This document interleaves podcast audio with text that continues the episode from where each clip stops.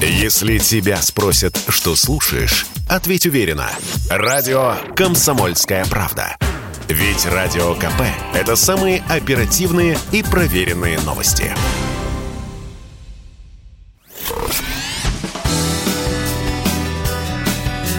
Союзный навигатор. Союзный, союзный навигатор. Друзья, приветствую вас в программе «Союзный навигатор». В студии у микрофона Евгения Заболоцких. А вы, где бы ни находились в данную минуту, надеюсь, мысленно отправитесь с нами в увлекательное путешествие. Замки Луары и их европейские собратья нам недоступны, но это не повод унывать. Замки есть в Беларуси и России, да еще какие. Первым делом отправимся в Мирский замок. Белорусы нередко называют его просто Мир, потому что находится в одноименном поселке Гродненской области. Это одна из главных достопримечательностей Беларуси. С 1989 года замок стал филиалом Национального художественного музея Беларуси. С 2011 года самостоятельным музеем. А в 2009 году Мирский замок был даже изображен на купюре в 50 белорусских рублей. Мир выглядит по-разному в зависимости от погоды. Если светит солнце, похож на «только не смейтесь». Торт «Зебра», только с башенками. Их пять, четыре по углам и пятая в центре западной стены. Долгие годы вход в замок был только через нее. В пасмурную погоду замок готичный.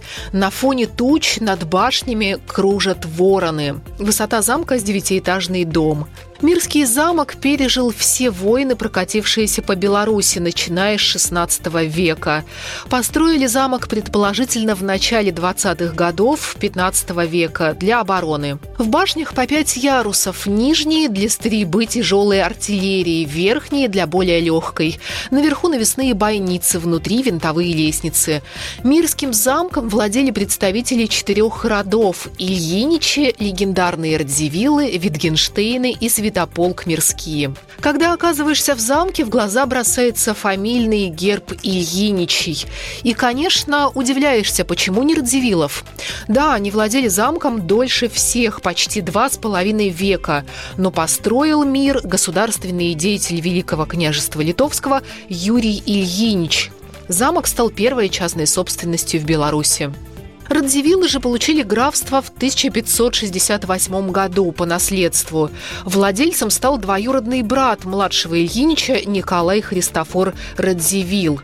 Интересно, что у всех мужчин этого рода были прозвища. Николая Христофора называли «сироткой». Так однажды его ласково назвал польский король. Михаил Казимир Радзивилл был рыбонькой. Он волочился за дамами, не хотел в них путаться и всех звал рыбоньками отсюда Отсюда и прозвище. Ярким представителем рода был Карл Станислав Радзивилл.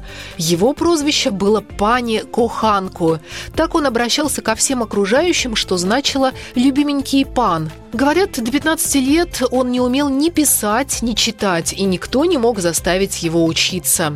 Но один учитель нашел управу на непослушного мальчика и придумал игру.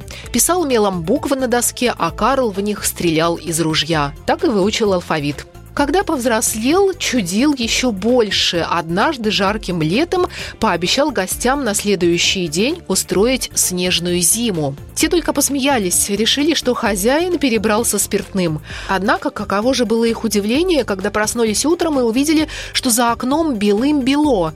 Подумали, что с ними что-то не так. Оказалось, Карл усыпал двор белой солью, а у входа поставил сани.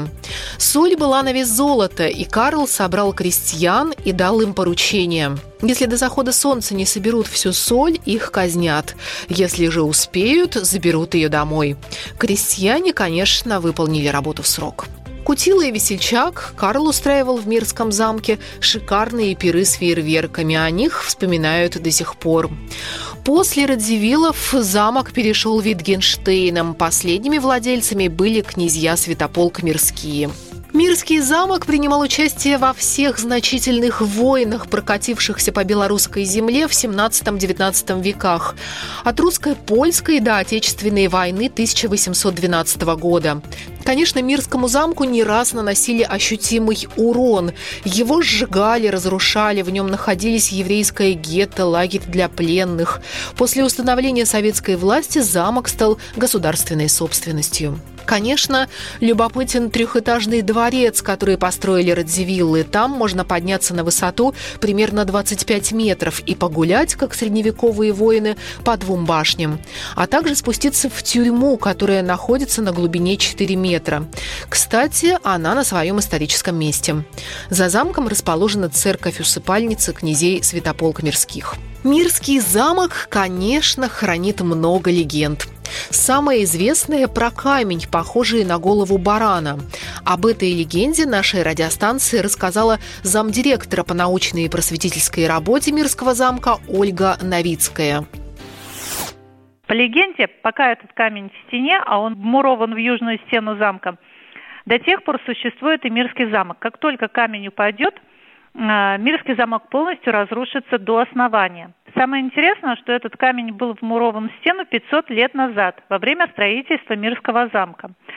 А, по легенде, чародей снял мерку с головы живого существа. В данном случае мерка была снята с головы барана. Найден камень, обтесом по этой мерке, вмурован в стену. А животное, лишенное тени, должно было бродить вокруг замка и охранять стены. Люди верили, что такой небольшой камень может сберечь такое огромное сооружение, как Мирский замок. Есть и другие интересные легенды. Одна из них про подземный ход, который соединяет Мирский замок с Несвижским. Расстояние между ними не маленькое, около 30 километров. В шутку этот ход называют средневековым метро, где ездили не на поезде, а на тройке лошадей. Как же добраться? Мирский замок расположен в 100 километрах от Минска. Легко доехать на электричке, автобусе или автомобиле. Остановиться можно, если не боитесь привидений, прямо в Мирском замке, в уютной гостинице. Страшно? Лучший способ отвлечься – перекусить. Благо ресторанчиков рядом с замком хватает. Вас угостят драниками, супчиком с белыми грибами, квасом. А если захочется кофе или чая с пирожными, можно спуститься в подвал замка, где находится кафе. Мобильной связи там нет, зато стаканчики с Мирским замком и в целом атмосферно. Союзный, союзный навигатор. Ну а теперь, друзья, перенесемся в Россию и отправимся в Выборгский замок. Находится он на небольшом острове в Финском заливе. Издалека видно, как белая башня вонзается в синее небо. Выборгский замок старше Мирского построен в XIII веке. Его воспевали еще скандинавские поэты. Замок построили шведы-крестоносцы после того, как захватили карельские земли. Возвели каменные стены, а в центре построили дозорную башню высотой 40 метров. Назвали ее в честь короля Норвегии, крестителя Скандинавии Алафа. Замок считался неприступным, ведь со всех сторон вода. Но в 1710 году Выборг завоевал Петр I. Конечно, не за один день. Осада длилась два месяца, и получилось. Захватив город, а вместе с ним и замок, император назвал их «крепкой подушкой Петербургу», потому что Выборг должен был обезопасить город на Неве с севера.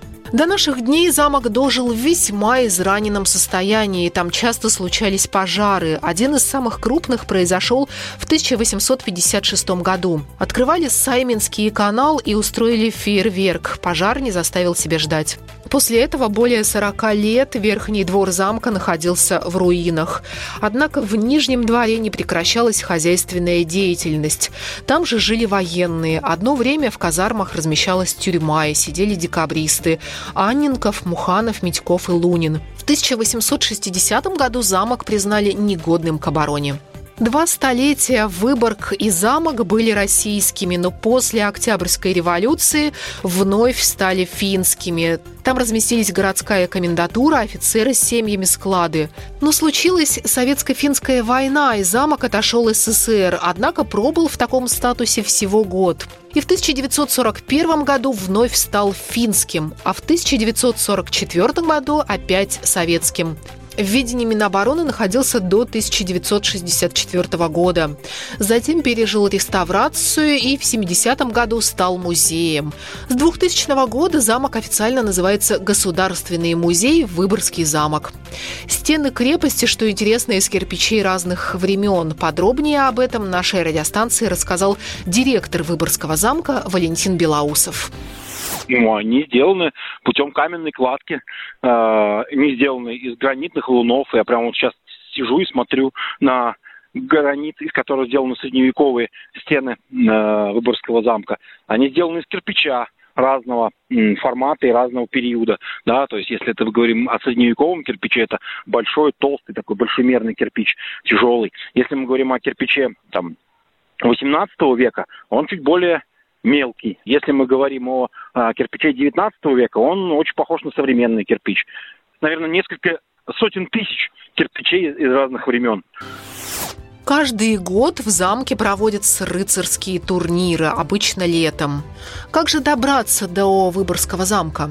От Петербурга путь займет полтора-два часа. Можно ехать на машине, автобусе или электричке с финляндского вокзала. Ласточкой получится полтора часа. Если собираетесь в Выборг на несколько дней, найти гостиницу несложно. Их тут почти два десятка.